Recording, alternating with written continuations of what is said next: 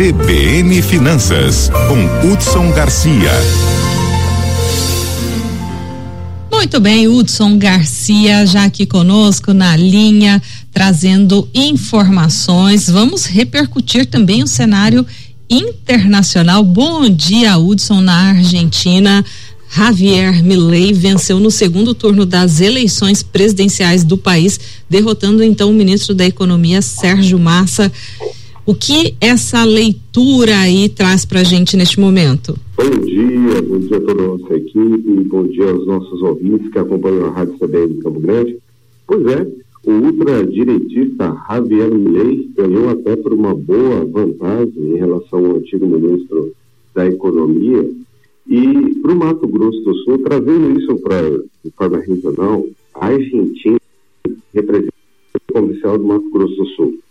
11,7% de todas as exportações do Mato Grossense vão para a Argentina. Isso representa 1,04 bilhões de dólares só em 2023, de janeiro até outubro. E nós tivemos um acréscimo só neste ano de 257% dessas exportações em relação ao mesmo período de 2022. E os principais produtos que a gente acaba exportando para a Argentina é o soja, né, que nós praticamente quadruplicamos a quantidade de soja exportada, principalmente o minério de ferro. Só para você ter uma ideia, o ferro fundido vendido para os argentinos aumentou em seis vezes em 2023. Mas nós temos a celulose, que também cresceu 2%, e acredita, tem uma indústria aqui no estado do Mato Grosso que vende equipamento de ginástica para a Argentina isso já cresceu mais de 221%. As, nas importações, a gente importa alguma coisa da Argentina, mas é muito incipiente. Nossa balança comercial é muito positiva com, com, essa, com esse país.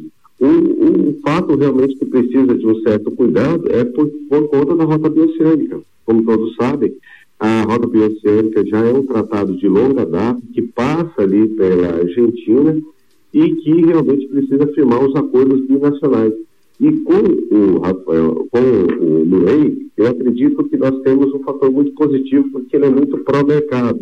E ele entende o quanto essa rota bioceânica pode beneficiar os países latino-americanos da América do Sul, principalmente nessa importação da China. E hoje, o principal parceiro comercial da Argentina é a China. Então, analisando o curto prazo para o estado do Mato Grosso do Sul, é, pelo fato de ele ser um economista, principalmente liberal, eu entendo que as relações comerciais podem ser muito positivas. Mas é óbvio, é, o, o governo do estado do Mato Grosso do Sul precisa já começar a respeitar esses laços o mais rápido possível.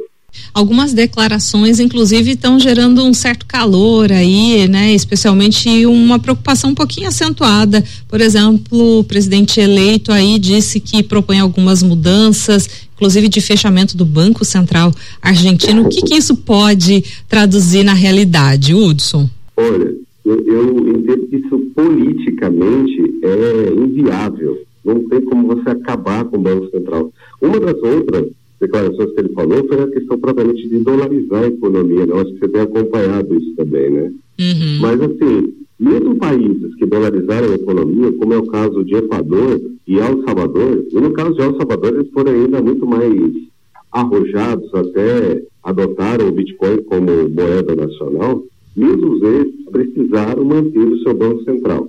E, e, é, e é muito simples explicar isso para o nosso ouvinte. É, o Banco Central tem uma função monetária, ele fiscaliza as instituições financeiras e também o mercado financeiro e, óbvio, né, avalia principalmente aqueles crimes de lavagem de dinheiro. Caso de lei, por exemplo, coloque para frente realmente essa ideia, 24 vezes ele acabe com o Banco Central, a Argentina vai ficar muito exposta às decisões dos bancos centrais europeus e americanos, porque ela não vai ter mais autonomia na questão propriamente da sua política, de fazer qualquer contraponto às políticas externas. Por exemplo, ela vai ficar muito exposta à decisão do Federal Reserve, por exemplo, dos Estados Unidos, e, e, é óbvio, né, lá nos Estados Unidos eles não vão tomar decisões pensando o que, que vai acontecer, qual é a situação econômica que vai acontecer nos países, nos países latino-americanos. Brasil, no período de pós, de finalzinho de pandemia, pós-pandemia, começou a tomar decisões políticas monetárias de aumentar a taxa básica de juros para poder diminuir a inflação. Isso é uma decisão via Banco Central. E isso fez com que a nossa inflação fosse controlada. Caso não houvesse esse tipo de Banco Central, nós estaríamos expostos às decisões internacionais. E demoraram demais lá fora a aumentar as taxas de juros. O que aconteceu? A inflação acabou corroendo todo o poder de compra da Europa e dos Estados Unidos. Então, por conta disso, eu entendo que existe uma bandeira liberal que ele tentou defender, mas politicamente é inviável ser praticada. Tá certo. Hudson Garcia, muito obrigada. Um bom dia para você e sempre trazendo esse panorama para a gente. Excelente trabalho. Muito obrigado e uma ótima semana a todos. Valeu. CBN, CBN Campo Grande.